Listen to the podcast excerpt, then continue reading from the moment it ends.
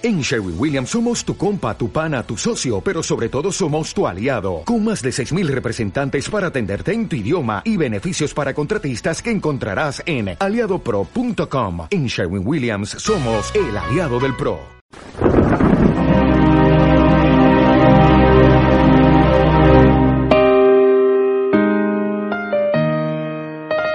En aquel tiempo Jesús reunió a los doce y les dio poder y autoridad sobre toda clase de demonios y para curar enfermedades. Luego los envió a proclamar el reino de Dios y a curar a los enfermos, diciéndoles, no llevéis nada para el camino, ni bastón, ni alforja, ni pan, ni dinero. Tampoco llevéis túnica de respuesto. Quedaos en la casa donde entréis hasta que os vayáis de aquel sitio. Y si alguien no os recibe, al salir de aquel pueblo sacudíos el polvo de los pies para probar su culpa. Ellos se pusieron en camino y fueron de aldea en aldea, anunciando la buena noticia y curando en todas partes. Palabra del Señor. Lo primero es que el Señor manda a evangelizar. ¿Pero para qué manda a evangelizar? Si aquellos eran judíos, creían en el Dios verdadero, creían en Yahvé, el único Dios verdadero, no conocían la Santísima Trinidad, no conocían que ese único Dios eran tres personas distintas, pero creían en el único Dios. Tenían las leyes de Moisés, que eran los diez mandamientos y eran leyes morales que nosotros mismos seguimos cumpliendo. ¿Para qué evangelizar a judíos o más tarde a los paganos cuando ya San Pablo abre la puerta al mundo de los no judíos? ¿Para qué evangelizar? ¿Para qué fueron los misioneros españoles a América? O misioneros de tantos países a África. ¿Para qué?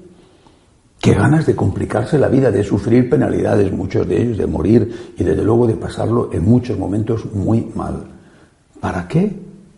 Jesucristo manda evangelizar, porque conocer al Dios revelado por Jesucristo es la salvación. No es una cosa más, es la salvación. Cristo es el Salvador y conocer el Dios revelado por Cristo es la salvación. Es decir, el mensaje es un mensaje salvador. Lo otro, lo otro, oye, los judíos son y tienen la palabra de Dios, el Antiguo Testamento, bueno, eh, la fe en el Dios verdadero, que tienen además los mandamientos de Moisés, y otras religiones, el Islam, que tiene también sus cosas positivas, también creen en un único Dios. Lo mismo, otras religiones, pues serán efectivamente eh, caminos de salvación, pero, pero a distinto nivel unos de otros, ciertamente, no se puede comparar los judíos con otras cosas, pero, pero al final son vericuetos Jesucristo no vino a hacer turismo, Jesucristo no vino a traernos una cosa superflua, algo innecesario. Jesucristo no vino a complicarnos la vida, Jesucristo no vino a decirnos algo que sí, que era un poquito mejor, pero que en realidad pues podíamos pasar sin ello.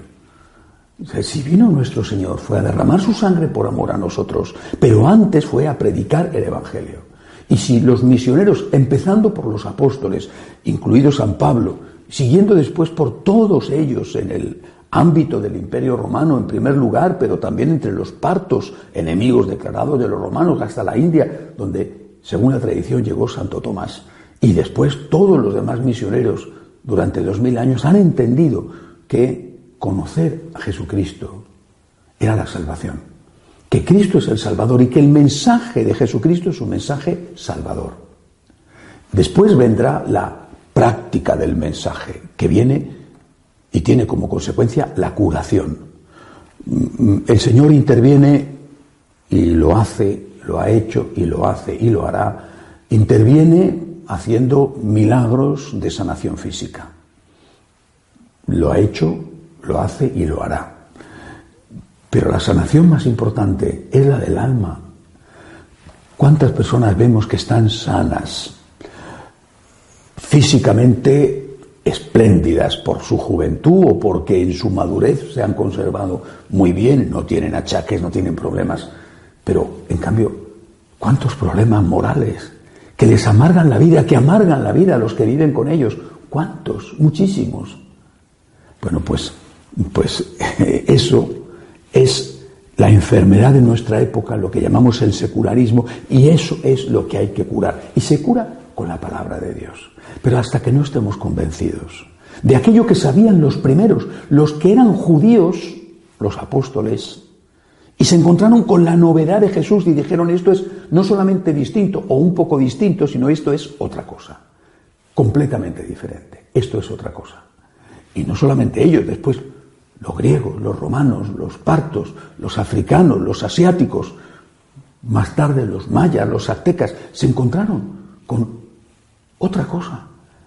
Y comparaban y dijeron, bueno, pues yo no sé, la verdad, la iglesia de la época no tenía estas sutilezas ni estas distinciones. Fuera de la iglesia en salvación y punto. Basta leer las cartas de nada menos que San Francisco Javier sobre el tema de lo que les ocurría a los que morían sin bautizarse.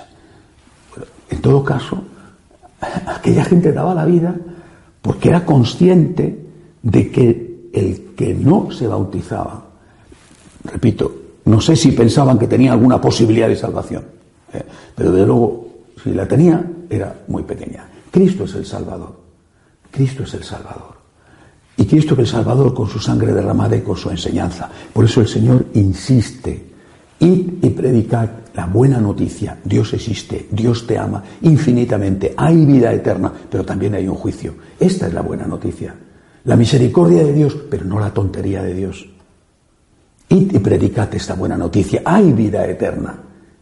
Y el que se convierta se salvará. Y el que no se quiera convertir voluntariamente, ese será condenado. Bueno, tenemos que confiar en Dios y en el poder de la palabra de Dios si nosotros la predicamos como debe de ser. Porque el Señor le dice a estos apóstoles, no llevéis nada para el camino, ni bastón, ni alforja. Es decir, la palabra de Dios, el mensaje del Señor, la certeza de que Cristo es el único Salvador del universo.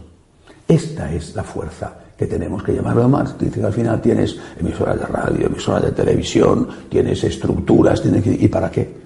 ¿Y para qué? Si no tienes la palabra de Dios, si no hablas de Dios, si no le dices a la gente que Dios existe, que les ama infinitamente y que este amor infinito reclama en justicia una respuesta de agradecimiento que transforme tu vida y que haga de tu vida, si no la perfección, si lo mejor posible. Si no les dices esto, ¿para qué tienes los instrumentos? Pues serán como, como decía San Pablo en la carta a los Corintios, como un címbalo que suena, una campana que retiñe, pero que al final son sonidos vacíos. Que Dios nos ayude a tener el valor de creer que Él es el Salvador del mundo y a predicarlo sin miedo. Que así sea.